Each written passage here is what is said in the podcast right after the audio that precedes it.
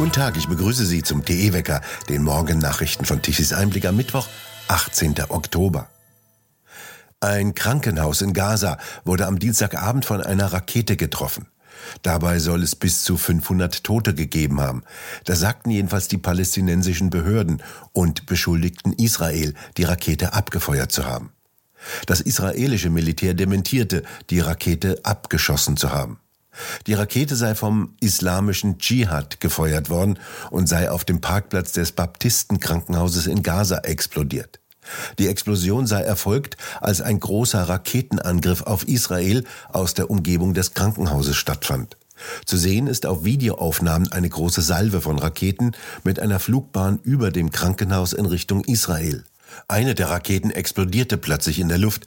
Die Trümmer fielen offensichtlich zu Boden, vermutlich in Richtung Krankenhaus. Die Folgen in der arabischen Welt waren gravierend. Randalierer und Demonstranten versammelten sich beispielsweise in Beirut vor der amerikanischen Botschaft und versuchten sie zu stürmen. Die libanesische Armee und Sicherheitskräfte versuchten, sie zu vertreiben. In Städten wie Ramallah und Hebron kam es zu massiven Protesten. Israel hat alle Bürger in der Türkei aufgefordert, das Land zu verlassen. In Istanbul fanden ebenfalls Massenproteste vor der israelischen Botschaft statt. US-Präsident Biden will heute in Israel eintreffen. Jordaniens König Abdullah hat das für heute geplante Treffen mit Biden und dem ägyptischen Staatschef al-Sisi abgesagt. Die USA schicken Tausende von Marines in die Region. Die sollen zu den beiden Flugzeugträgern stoßen, die auf dem Weg ins östliche Mittelmeer sind oder sich bereits dort befinden. In Brüssel gelang es der Polizei erst am Dienstagmorgen, den Attentäter in der Innenstadt zu neutralisieren, der gestern in der Innenstadt zwei Menschen erschossen hatte. Kurz nach 8 Uhr früh informierte ein Zeuge die Beamten, er habe den mutmaßlichen Täter in einer Gaststätte im Stadtteil Scharbeck gesehen. Beim folgenden Polizeiangriff wurde der Mann niedergeschossen, er starb im Krankenhaus. Die Todesopfer des Anschlags waren zwei schwedische Männer, die laut Zeitungsberichten um die 70 Jahre alt waren. Einer der beiden lebte offenbar in der Schweiz. Der 45-jährige Attentäter hieß offenbar Abdesalam Lasoued und war ein Tunesier, dessen Asylantrag vom November 2019 abgelehnt worden war. Er reiste allerdings nicht aus, sondern lebte weiterhin in dem Brüsseler Stadtteil. Den Behörden war er im Zusammenhang mit Menschenhandel, illegalem Aufenthalt und Gefährdung der öffentlichen oder staatlichen Sicherheit aufgefallen, wie Justizminister van Quickenborn mitteilte. Ein ausländischer Dienst hatte zudem Informationen aus dem Jahre 2016 an die belgischen Behörden weitergegeben, nach denen Laswede ein radikales Profil hatte und ein möglicher Dschihadist sei. Justizminister Van Quickenborn bemerkte dazu nur, dass man jeden Tag Dutzende solcher Informationen erhalte. Am Dienstagmittag sagte auch Belgiens Premierminister Alexander de Croo, man habe bis jetzt keinen Hinweis darauf, dass dieser Mann mit anderen zusammengearbeitet habe. Der Mann sei zwar Polizei bekannt gewesen, doch nicht wegen gewalttätigem Extremismus. Auch der Frage, warum der abgelehnte ausreisepflichtige Asylbewerber noch frei in Belgien herumlaufen durfte, wich de Croo aus. Der französische Präsident Macron erklärte, alle EU-Mitgliedstaaten seien heute durch islamistischen Terrorismus verwundbar. Diese Verwundbarkeit gehöre zur Demokratie und zum Rechtsstaat dazu, wo man Individuen habe, die sich entscheiden können, das Schlimmste zu begehen. Gemäß niederländischen Nachrichten sollen sich auch in den Niederlanden derzeit ungefähr 500 gefährliche Islamisten aufhalten. Die Sicherheitskräfte könnten aber, so die offizielle Information, nicht alle im Auge behalten.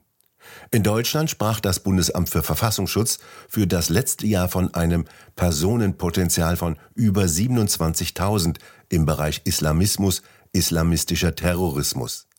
Die Serie islamistischer Attentate endete in der Version des Verfassungsschutzes im November 2021 mit einem Messerangriff im Zug zwischen Regensburg und Nürnberg.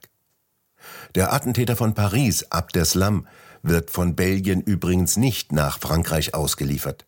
Begründung des Gerichtes, er ist dann seiner Familie in Belgien fern. Die Mehrheit der Deutschen glaubt, dass die Zuwanderung aus muslimischen Ländern eine Gefahr für das Land darstellt. 71 Prozent der Deutschen sind der Auffassung, dass die Zuwanderung von Menschen aus stark muslimisch geprägten Ländern ein hohes Sicherheitsrisiko für Deutschland darstellt. 20 Prozent sind gegenteiliger Meinung, 10 Prozent machten keine Angaben. Dies ergab eine Umfrage des Meinungsforschungsinstitutes INSA für die Bild-Zeitung. Nur die Wähler der Grünen gaben nicht mehrheitlich an, dass die Zuwanderer aus muslimischen Ländern kein hohes Sicherheitsrisiko für Deutschland darstelle. Anders als alle anderen Wählergruppen. Nach den anti-israelischen Demonstrationen in vielen deutschen Städten glauben zudem 58 Prozent der Deutschen, dass es unter den Muslimen in Deutschland viele Menschen gebe, die den Terror gegen Israel unterstützten. 18 Prozent glauben das nicht, 24 Prozent machten dazu keine Angabe. Die Teilnehmer der judenfeindlichen Demonstrationen auf deutschen Straßen sollten nicht ungestraft davonkommen. Dies fordert die große Mehrheit der Deutschen in der Umfrage. Außerdem sollen Menschen, die den Hamas-Terroranschlag auf Israel bejubeln, bestraft werden. Dafür sprachen sich 63 Prozent der Befragten aus, 17 Prozent sehen das anders und 20 Prozent machten keine Angaben. In Polen hat nach dem offiziellen Endergebnis die Partei Recht und Gerechtigkeit PIS die Parlamentswahl gewonnen und erreichte 35,38 Prozent. Die linksliberale Bürgerkoalition des früheren Premiers und EU-Ratspräsidenten Donald Tusk kommt auf 30,7 Prozent der Stimmen. Die Rolle des sprichwörtlichen Züngleins an der Waage kommt der Partei Dritter Weg zu, die mit 14,4 Prozent einen entscheidenden Einfluss auf die künftige Regierungsbildung haben wird. Die Linke erreichte 8,61 Prozent. Zu den größten Wahlverlierern gehört die konservative Konfederatia, die mit 7,16 Prozent in den Sejm eingezogen ist. Eine von Tusk angeführte und aus drei Bündnissen bestehende Opposition käme insgesamt auf 53,7 Prozent. Dies entspräche 248 von 460 Mandaten und würde ihm eine komfortable Mehrheit im Parlament gewähren. Es ist allerdings noch ungewiss, ob es tatsächlich dazu kommt schreibt Wojciech Osinski bei Tischis Einblick und fährt fort, wir erleben an der Weichsel eine ähnliche Situation wie unlängst in Spanien. Nach der Wahl drohe ein politisches Patt. Die Konservativen wären stärkste Kraft, aber es reicht nicht zur Regierungsbildung. Aber im polnischen Präsidentenpalast sitzt noch bis zum Sommer 2025 Andrzej Duda, ein erklärter Tusk-Gegner, der in vielerlei Hinsicht das letzte Wort hat.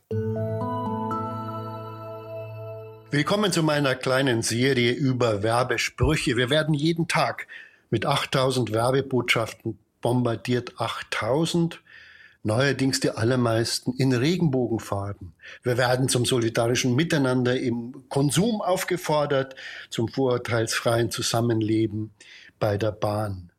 Statt Schinken, Käse, Autos, Versicherungen wird ein Lebensgefühl verkauft. Darüber möchte ich sprechen mit Oliver Ericiello, der ein tolles Buch geschrieben hat, das den Titel trägt Werbung für den Zeitgeist. Herr Ericiello, was ist passiert, dass die Bahn sicherlich die lausigste Firma Deutschlands neuerdings mit einem Regenbogen wirbt, vorne auf dem Zug entlang. Äh, bringt das mehr Fahrgäste? Das ist die große Frage. Wahrscheinlich ähm, geht es eher darum, dass man feststellen muss, wenn ich keine Leistung mehr erbringe, beziehungsweise keine gute Leistung mehr erbringe, dann muss ich mir das Feld der Überzeugung vielleicht in Bereichen suchen, die mehr oder weniger offen zur Disposition stehen, beziehungsweise die ich mir erarbeiten kann. Und das Thema Gleichberechtigung, Teilhabe, ähm, sind Themen, die eigentlich jeder so erst einmal auf den ersten Blick gut findet also nehme ich das Ganze, weil ich dann damit glaube, unterstelle, dass die Menschen gute Emotionen damit haben und damit meine Marke, mein Unternehmen mögen und dann vielleicht auch sagen, naja, wenn ich mich das nächste Mal entscheide, mit dem, in, in den Urlaub zu fahren, dann fahre ich mit der Bahn. Also mal ganz konkret gefragt heißt, wenn der Regenbogen flattert, das Produkt ist Mist und der Regenbogen deckt die Mängel zu. Äh, zumindest kann man sich des Eindrucks nicht erwehren, dass das manchmal und vor allem immer öfter der Fall ist. Also, wenn die Leistung nicht mehr stimmt, dann suche ich mir ein Thema außerhalb, weil ich vielleicht denke, meine Leistung ist gar nicht mehr so wichtig oder meine Leistung ist vielleicht gar nicht mehr so gut oder sie unterscheidet sich nicht mehr. Und deshalb suchen wir uns irgendetwas, wo ich annehme, dass sie positiv besetzt ist. Also irgendein Gefühl, irgendeinen gesellschaftlichen Zusammenhang, wo wir alle sagen, ja, stimmt. Nun hat die Bahn neuerdings eine AfD-Politikerin in die Wüste geschickt, bildlich, und hat gesagt, wir schicken sie dahin in die Wüste ohne Wiederkehr. Das hat viele Leute erinnert an 1936, wo die Nazis den Juden geraten haben, eine Fahrkarte nach Palästina ohne Wiederkehr zu lösen. Ist die Bahn ein politisiertes Unternehmen? Missbraucht sie Werbung oder ist das gute Werbung? Die Frage ist ja immer, wer macht Werbung? Wer macht Kommunikation?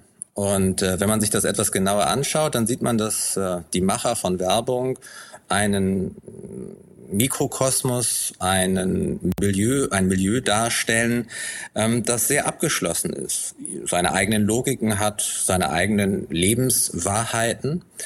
Und vor diesem Hintergrund ist die politische Positionierung von Marken, von Unternehmen heutzutage auch sehr, sehr stark verbandelt eben mit der Milieuhaftigkeit der Macher. Und wenn man da genauer hinschaut, dann sieht man, dass plötzlich Unternehmen, Marken eine politische Positionierung eingehen, sich dort Raum schaffen, die zunächst einmal hoch fragwürdig ist, weil wer legitimiert eigentlich die Positionierung von einem Unternehmen, von einer Marke? Wer sagt eigentlich, dass die Deutsche Bahn sich links, rechts, wo auch immer zu positionieren hat? Wer entscheidet das? Also von daher ist es ähm, ethisch höchst fragwürdig, wenn man hier unkontrolliert Position ergreift. Soweit Roland Tichys kleine Serie über Werbesprüche, die immer woker, immer regenbogenfarbiger werden. Das lesenswerte Buch von Oliver Erichiello, Werbung für den Zeitgeist, können Sie im Buchshop auf der TE-Seite erhalten unter tichiseinblick.shop. Eine Warmfront dringt nach Süddeutschland ein und bringt milde und feuchte Luftmassen mit. Dichte Wolken ziehen auf. Gegen Abend können erste Niederschläge auftreten, die aus dem Westen heraufziehen. Im Norden bleibt es heute noch weitgehend trocken und meist sonnig. Temperaturen im Norden um die 11 bis 12 Grad, im Süden steigen sie ab dem Mittag bis in die Nacht auf 17 Grad an. Und nun zum Energiewendewetterbericht von Tichys Einblick. Deutschland benötigte gestern Mittag um 12 Uhr eine elektrische Leistung von knapp 69 Gigawatt. Gut, dass die konventionellen Kraftwerke noch 35 Gigawatt an Leistung liefern konnten. Die konnten ihre Leistung sogar auf 42 Gigawatt um 17 Uhr steigern. Da kam von den Photovoltaikanlagen nichts mehr.